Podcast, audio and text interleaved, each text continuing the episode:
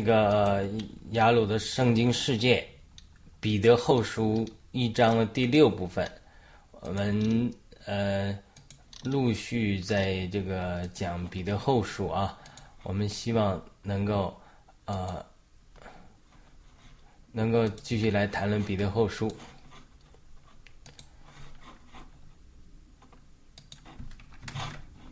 彼得呃。今天是彼得后书的第六部分。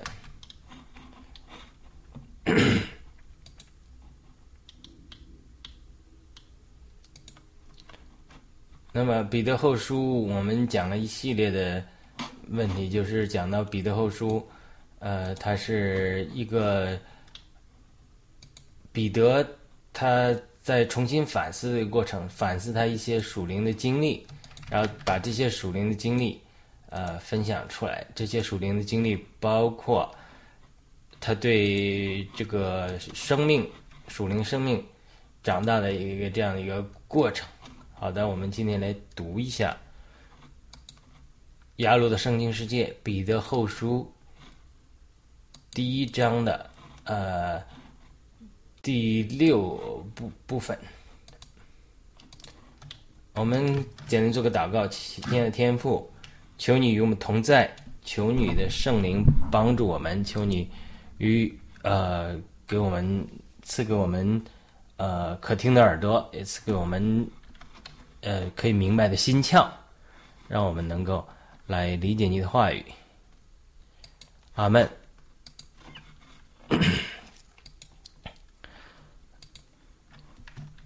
亚罗圣经的世界，彼得后书一章六节，在知识上供应节制。节制的力量和聚焦的重要性，我们已经讲过了。彼得后书他一系列的讲说，我们在呃信心上供应呃美德，美德上供应知识，知识上供应呃这个节制，节制上供应忍耐，忍耐上供应敬虔，敬虔上供应弟兄相爱，弟兄相爱供应爱。我讲过，这像一个橡树生长的过程，它信心是种子。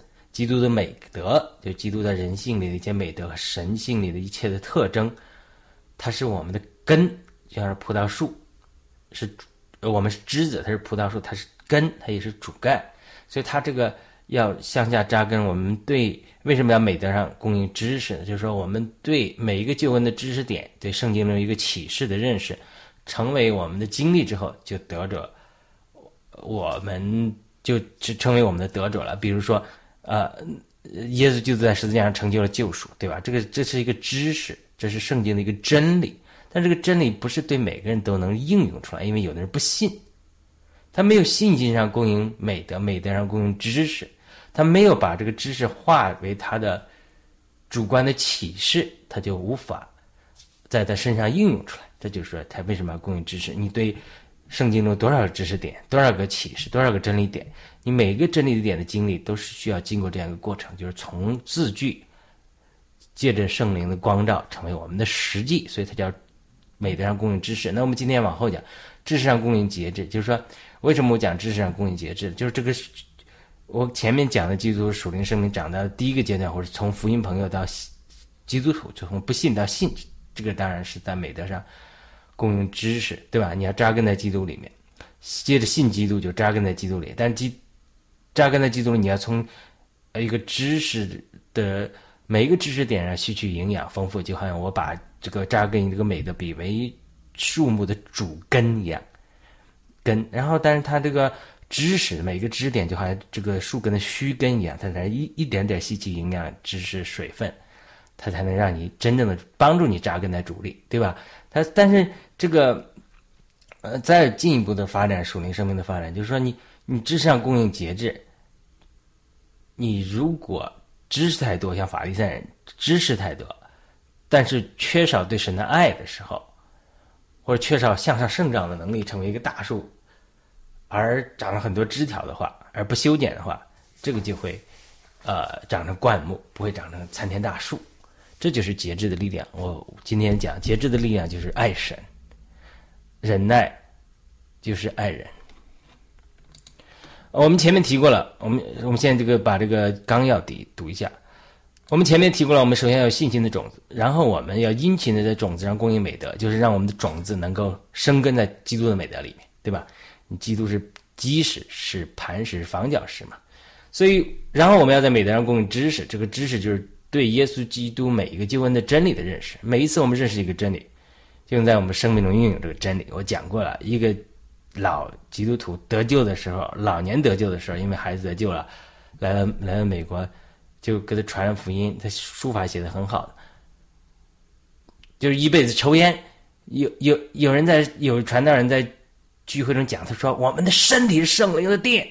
有圣灵居住在其中，这句话马上就摸着了他，从一个字句变成了一个真理，变成一个启示。他就说：“我要天天抽烟熏圣灵的殿。”他就立刻得救了，他就从这个真理上得救了。他再吸烟，他就觉得好难受，这个苦的，他就吸不下去了，他就经经历了这种从烟瘾的捆绑了到释放的经历。因为什么？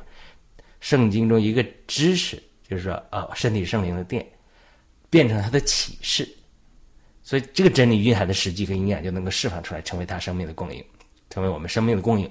美德就好像我们在基督里的树根、主干或者根基一样，但是我们借着认识每一个真理，供应给我们的生命，就必须好像须根的供应一样，让我们上次我举个例子，特别在主根还不够强壮、不够扎根在地里的时候，能够供应枝叶的生命。但是随着我们树根的坚固、主根的扎根、枝叶的繁增，我们就必须要学习节制的功课，这就是说树木要修剪的重要性。这对树木成长非常重要。中国人有句话是“小树不枯不长”，其实小树不修不长。就是说，如果小树苗已经扎根且有了一些枝叶之后，如果不进行修剪，它不会生长得更好。不经过修剪的树苗会在根上发出很多枝条，最后长成灌木。那如果及时修剪了这些多余的枝条，就会发展出粗壮的树干，在这树干的基础上，那让这个小橡树长成参天的大树。这就是彼得在谈论种子、美德、知识之后，为什么谈在知识上供应节制？彼后一章六节，基督徒固然应该拥有关于圣经和属灵知真理的诸多知识，但是如果有太多的知识道理，甚至变得律法主义来打人、来彼此攻击，就不够好了。很多基督徒生命就好像灌木一样，他们枝条横生，像刺猬一样，刺猬就是太多刺了。但是有没有？却没有长成参天大树，为什么呢？因为这个缺少节制的品质。他们或许有一种一大堆的圣经知识，但却用用在律法主义来定罪别人，就好像法利赛人一样。我相信法利赛人在一定程度上有很多关于圣经和属灵知识的一个群体，但是他们的属灵生命没有长成参天大树，而像好像灌木一样的生命。今天的基督徒中有很多法利赛人这样的人，到了一定程度，关于圣经和属灵真理的知识。不再成为他们的生命的供应，反而成为他们生命成长的拦阻。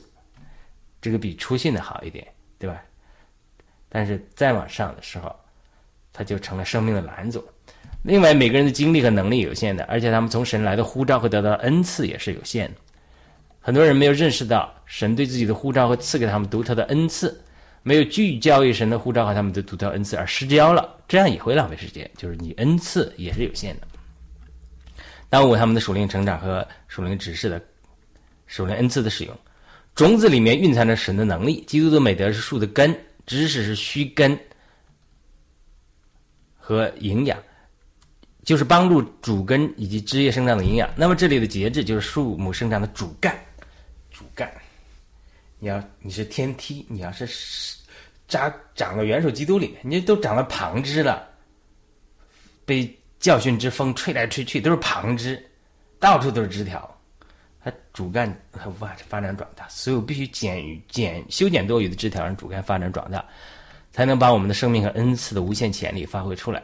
一些基督徒，我这因为我主要是对美国人写的，美国基督徒迫切需要节制和有纪律的属灵操练来获得属灵进生命的进一步成长。华人比西人的基督徒这方面好多了，比较有节制，比较有纪律。但是呢，西人的基督徒就特别缺少圣灵的管教、节制和严谨、有纪律的属灵操。这不是说西人不行，而是西人承平日久之后堕落了。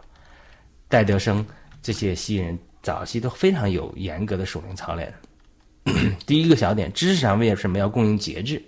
首先，知识就是把关于耶稣基督的一切真理，这些知识啊，对于我们生命的初期成长是非常重重要的。知识变成启示需要一个过程，特别是圣灵光照的过程。据说戴德生得救的时候，妈妈呀、妹妹呀一直替他祷告，但是他有一段时间没有得救，只等到他一天在书房里看见一个福音单张，上面有一句话：“基督做成了工作。”这是他爸爸是个牧师嘛？这个“做成”两字就引起了他注意，注意让他扎心。他妈妈和他妹妹替他祷告一段时间了，但是他没有完全悔改。而这个时候，圣灵就感动了他。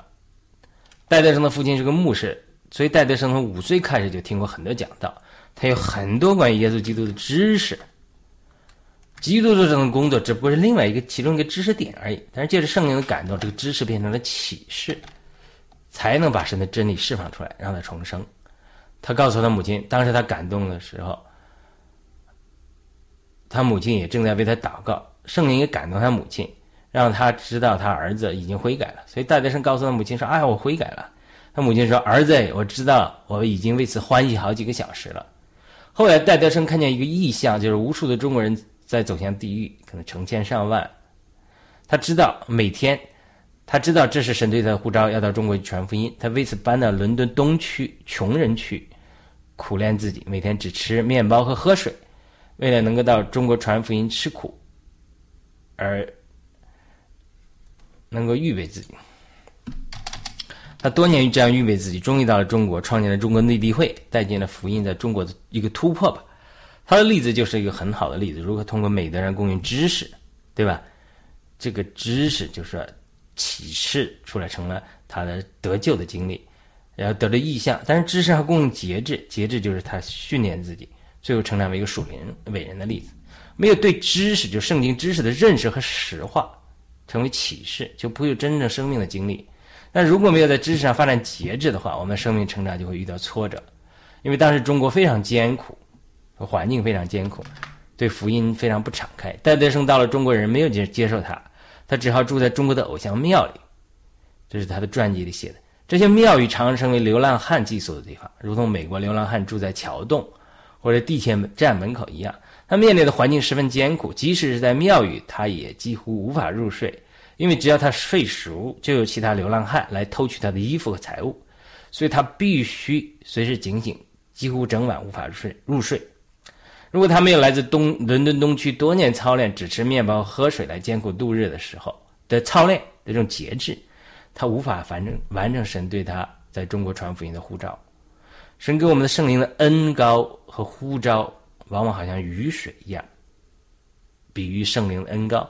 但是我们的品格，包括我们节制的品格，节制也是圣灵的一个果子，就好像器皿一样。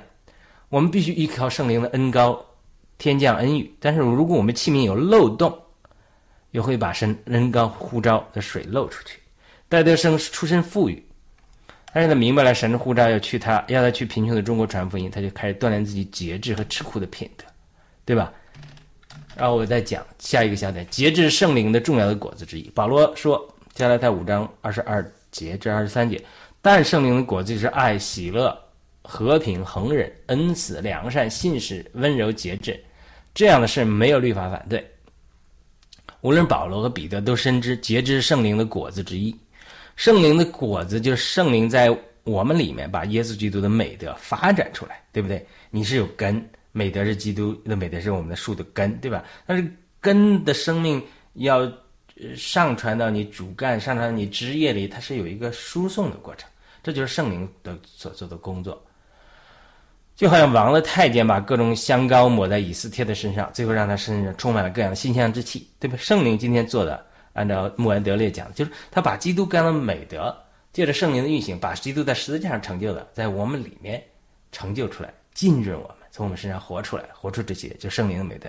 圣灵的美德肯定也是基督的美德嘛，对吧？那么圣灵的果子就是基督的美德嘛。保罗这些话，也就是我们前面所说到的知识。当我们接着认识这样的知识，从为成为我们启示的时候，我们就就能在美德上这个根上供应这些知识，须根也好，这个营养也好。成为我们丰富的供应，这些圣灵的果子我们都是非常熟悉啊。那今天我读这个时候，忽然得到感动，就是说，注意到从前没有注意到一句话，就这两节经文最后半句话说：“这样的事没有律法反对。这句话当时让我豁然开朗。就是说，很多这样圣灵的果子，我们我也都没有活出来，对吧？但是如果我们真的活出这些圣灵的果子的话，它是没有律法反对的，没有律法反对的。就是说，我们在生命中常常遇到人反对我们啊，批评我们啊。就是当然，一方面可能是仇敌兴起攻击啊，另一方面我们有错误被别人抓住把柄啊，对吧？或者说我们为主受苦都是有可能的。但是。即使是你的仇敌，如果你真的活出圣灵的果子的时候，是没有律法、没有仇敌能反对得了你的。因此呢，当我们生活中环境有难处的时候，很多的时候是我们没有活出这样的果子。特别是当我比如我们还是举节制的，当我们没有节制的时候，圣灵就常常借着我们身边的人事物来修建我们，他反对我们。为什么？如果我们生命中随时活出生生灵的果子的话，就不会有环境上的难处，圣灵就不需要来借着环境来管教你。我们常常有些这些环境上的难，就是神通过这些所谓的括号律法，括号来修建我们。这些律法很多啊，包括很神的创造的规律呀。比如，如果我们贪食 （gluttony），这个美国基督徒 gluttony 贪食、纵欲，这当然不光是性欲。这个贪食吃的欲望不节制，也是一个很大的问题。美国基属灵社会基督徒属灵社会，不节制，你不吃不贪贪食不节制，不常常进食祷告，太多的甜的食物，太多可乐，他身体会肥胖啊，导致各样的疾病。这个是神创造的规律。但如果我们节制我们的饮食的时候，甚至进食祷告的时候，我们的身体也会得到益处或者医治，对不对？这个这是一个例子，就是人神自然的律规律。那当然，这些规律啊、规条啊，甚至别人反对我们，都是别人的习惯啊、社会的风俗啊、教会的传统啊，都会对我们进行限制。但是我们的人不喜欢被接受限制，天天跟孩子在一起，他不喜欢限制。你限制他这个，他又不喜欢。所以神常常使用这些律法来管教我们。只不过很多的时候，我们看不到神的手，总是觉得是。这别人为什么与我作对？环境上为什么跟我这个难处？就没看到神手的工作。如果我们真的活出圣灵的果子的话，那么你环境上不应该有难处的。因为什么？因为神没必要通过环境来管教你，因为你已经活在圣灵的果子里面。比如说，你没有不节制的这个缺点，你没有 gluttony 的问题，你太太不会讲啊，不要吃那些糖的东西，不要吃甜的东西。不要吃那些可乐，没人管着你，对吧？或者是你身体上就不会有这些这种身体的这种啊一些疾病，比如糖尿病。我不是不否认有遗传的问题，但是有的时候很多是东西疾病是我们吃出来，是因为我们在吃的时候不节制。另外一个小点，这个主要是针对美国基督徒讲，那基督徒缺少节制是个普遍的现象。除了我刚才提到的饮食上缺少节制之外，那很多美国基督徒在接受属世的娱乐方面更缺少节制。电视看电视不是罪，但是你太沉溺于世俗的影视这种影视中充斥着罪恶、世俗、性、色情、暴力的内容，对不对？你久而久之，你会先被污秽和世俗玷污，慢慢慢慢又带领你去犯罪，你的灵生命一定会受到亏损。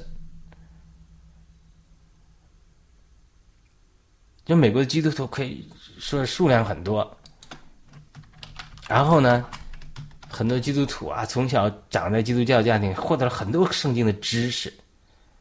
啊，我有的时候去地铁上传福音啊，跟美国基督徒讲，或者发福音啊、单张啊，或者发圣经啊，他说啊，我五岁都都都知道这些了，都知道，但是他不一定得救了，或者他不一定灵命深。为什么基督美国基督徒数量虽然？比以前下降了很多，但是已经还有百分之六十五的人口，却灵命不够深，从而在社会上更大影响力呢？甚至被左派这个打的节节败退呢？这里关键的步骤就发生节制。基督徒他不节制自己，他沉溺于犯罪的事情，是世世俗的娱乐，那么对对于他的灵命来讲。他就是缺少节制，没有意志力。换句话说，这个美美国基督徒最大的属灵问题就是说缺少属灵的操练和纪律。这个与吸引基督徒的之前的榜样，比如戴德生啊、穆安德烈，形成鲜明的对比。我举了一个例子来对西人说明了，就是中国古代有一个孙子写了《孙子兵法》，他的著作非常高深，但是当时的皇帝并不，这是个故事啊，并不确定他真的有这个是在纸上谈兵啊，真的有训练军队的能力，就让他来试一试，并答应会满足他所有的条件。孙子就召集了皇帝的嫔妃来作为他的训练部队来练一练。孙子说：“我可以，你不管什么人我都可以。”这些嫔妃说说笑笑，十分放肆，根本不遵从任何纪律，他们根本无法训练有素。面对这个情形，皇帝也怀疑孙子是否只是夸夸其谈，并没有训练的能力。结果，孙子提出要把不遵从纪律的两个嫔妃斩首示众。这是皇帝最喜欢的两个嫔妃。皇帝虽不愿意，但是有言在先，会满足孙子的一切条件，就遵从了孙子的要求，将两个嫔妃斩首示众。顿时，所有的嫔妃变得非常遵守纪律。孙子让他们如何训练，他们就如何训练，非常训练有素，行动迅速，在很短的时间内，孙子就把他们这些嫔妃训练成一个非常有战斗力的军队。就孙子这个故事啊，孙子向皇帝证明了他不仅是个军事理论家，而且他是个实战家，这是个真实的历史故事。那很多美国基督徒会说啊，东方人 Asian，东方人才这样，日本人、中国人才这样，不是，这是错误的解读。戴德生是英国人，他是西方人，但是他也非常有节制。很多西方的基督徒传教士和先贤都非常有节制，但是现在的美国人成平日久，过的日子非常安逸，就好像皇帝的嫔妃一样。他从来没有接受过训练，才没有节制。另外，戴德生之所以有节制和自律，是因为他有意向。他看到每天有成千上万的中国人走向地狱，这个意向从使他促使他搬到伦敦东区，不依靠父母富裕的父母供应，而自愿吃苦锻炼自己。圣经说：“民没有意向，民就放肆。”那么，西方基督徒的散漫，它并不是种族的问题或者文化的问题，它是像摩雅一样，圣经中讲的摩雅成平日久，成平日久。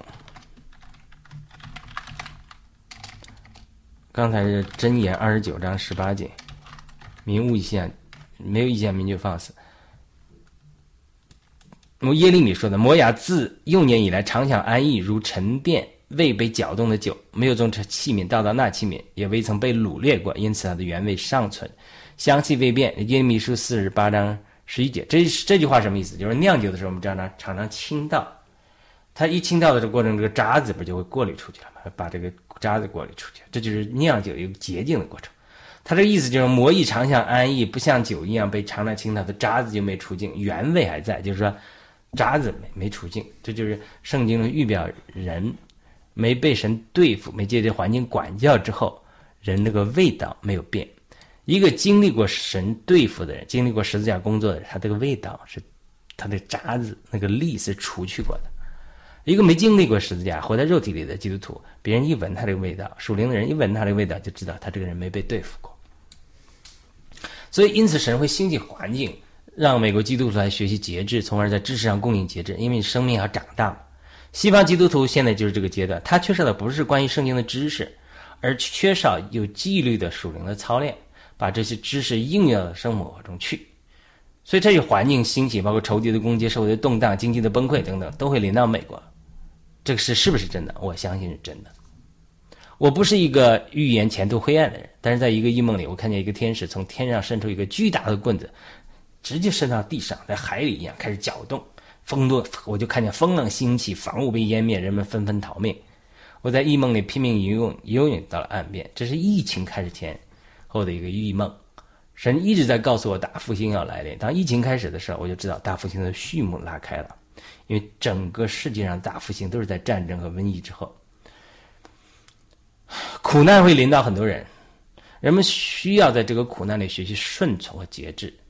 很多的人的属灵生命会被迫长大，这就环境兴起，就是让人扎根、长主干的一个过程。因为什么？因为人基督教国家人知识太多，啥都知道，但是却不行出来，不去操练。这不是说神不爱美国，而是神希望管教摩雅一样，把酒倾倒，除去他的酒债。神也会这样管教美国，美国一定会最终得救。但是这不意味着不会经历苦难和管教。很多人美国美很多美国人。包括美国基督徒对此没有心理和实际的预备。但是有耳可听的就应该倾听这样的警告。同样，神也会允许风暴临到香港、台湾等地，这些地方成平日久，也有很多拜偶像的情景。而且世界其他地方，整个世界都会进入这样动乱、战争和风暴中。他这个是神许可的，就是神要震动一切可以震动的，好让人们能够进入不可震动的神的国度。换句话，如今这样的这个世界上各地发生的这种震动，就是大复兴的一个背景。我看到大复兴像苏拿米、像大海啸一样来临，圣灵的水水流像我多次做这样异梦，想。各种海啸或者这种洪水一样来临，但是它这个外面环境上这些难处是让人心心松动、耕土的一个过程。然后福音的种子已经在那里了，对吧？我听说以色列人播种的时候是先把种子撒在地上，再犁地，这样一翻过来，种子就压下去。那这个种子历代以来都很多人播种过了，但是他这个一耕地、一环境以来的苦难，这个心田被耕松了。再加上洪水来临，或者水这个预表这种神的恩高一降临，它这个种子就会发芽。所以这是个大复兴一个背景，动荡是大复兴必须有这个背景。历史上所有的大复兴都是在战争和瘟疫之后，不信你不信你去看一看。呃，最后一个小点，在节制上供应忍耐，就是主干上长出枝子。我们会下期讨，下次会详细讨论彼得为什么说在节制上供应忍耐。不过我们这里简单提一下，就是人们在因为在知识上供应节制，会让我们属灵的生命的大树主干得以发展，对吧？你不是长成灌木，脱离灌木的光景。如果没有神借着苦难的修剪，我们就会放纵自己，无论是贪食啊，或者是贪恋属世的娱乐，当然你犯罪也是吸毒啊，这这这是。沉迷黄色录像，这都是更低的了，对吧？我们不是说我们，呃，基督徒都有这样的软弱，但是你要胜过，不是说没有犯过罪，而是要胜过罪。如果没有神界的苦难的修剪，我们就会放纵自己，因此无法发展出向下继续扎根和向上向下继续这个向上不断生长的能力。这是两个两个方向同时在生长，那样我们的主干就无法发展出来。如果没有节制的话，那么想象一下，如果一个树木在森林里，它无法节制，无法发展主干，无法扎根，无法往上长得又高大化，它就无法获得足够的阳光，旁边就夺取它的阳光，你就失去生命，生与死的问题。忍耐的生命是与别人生相处的时候才需要有的，所以我们如果通过知识上供应节制的话，就能够通过各样的熟练的操练和坚持，能够把关于圣经的真理的知识。和知识化为我们的生命，从而让我们属灵的橡树的主干长大。如果节制是树干，那么忍耐就是枝子。我们是基督的身体，彼此做肢体的，就好像葡萄枝子住在葡萄树上一样。我们需要彼此在爱里接纳和忍耐，才能发展成为成熟的基督的身体。但是在这之前，我们必须发展我们的主干。很多基督徒，包括地方教会，在历史上都企图追求基督身体的合一，找了各种方法，但是都没有成功。为什么呢？因为整个基督的身体，它这个生命来说，它还是在发展主干的阶段。等真的这个整个基督的这个身体这个图画主干真的发展出来之后，神就会把所有的宗派汇流，带进下一步的叶子尽前繁茂开花，弟兄相爱。Philadelphia 和结果是那爱阿嘎佩，最后带进新耶路撒冷。这是彼得后书一章五至六节揭示的这个属灵的橡树长大的结果的图画。不仅基督的身体的如如此，我们作为个人基督徒的属灵生命也是如此。我们必须在知识上供应节制，好让关于基督的所有真理经过我们的属灵操练，能够实化为我们生命中生灵的果子。那下一次我会再讲。虽然说整个基督的身体还没有到那个合一的地步，而且主的确在一个异梦中向我显现，告诉我汇流。所以我们这次大复兴也有汇流的意向，就各个宗派要汇流。但是主也告诉我时间还没到，所以我依然在等候。但是我们这生中一定会看到相当程度的不不同宗派的汇流。这个疫情也是让宗派汇流的过程。在疫情之前，线下教会大家聚会，基本上是牧师讲什么或者你的宗派讲什么，大家就陷在这个模子里。但是疫情有一个特别奇妙的事情，因为不能去线下聚会，大家开始慢慢在线上找，就不断听了很多以前不会听的牧师的讲道，包括地方教会的一些信徒私下跟我讲：“哎呀，觉得教会枯干呐，属灵枯干，就偷偷去学灵恩派讲方言。”这些老姊妹。爱主我都认识的，因为我离开地方教会去灵恩派学习，很多人不接受我嘛。但是有些信徒私下跟我联络说：“哎呀，真的是去偷偷的学灵恩，偷偷的学方言祷告，因为觉得死沉。”所以好多人有跟我这样的讲讲法。所以他他这个就是说，他这个在疫情之前不可能的事情。一个姊妹也是特别跟我关系很好的，特别爱主、奉献，然后就问我这些方言的事情啊，问我在灵派学习的事情啊，我写的博士论文结合地方教会的申言和灵派的预言的实行的论文发给他呀，他也发给地方教会的一个领袖，但是他看了没有我就不知道了。就这这些事情，就是说不光是他了，我知道还有个华人姊妹也跟我们聚会，他也是原来的教会特别律法主义的。他也是因为疫情的缘故，到处听，到处听，哎，慢慢也去学一些的这个，呃，不同的教会的教导。很多基督徒在这个疫情中听到了他们以前绝对听不到的不同的牧者、不同的角度的声音。这就是什么？这就是汇流的一个工作。好的，今天我们的分享就到这里。我们欢迎您的点赞、评论、转发。帮助我们传播这些从主来的感动，我们希望下次再会。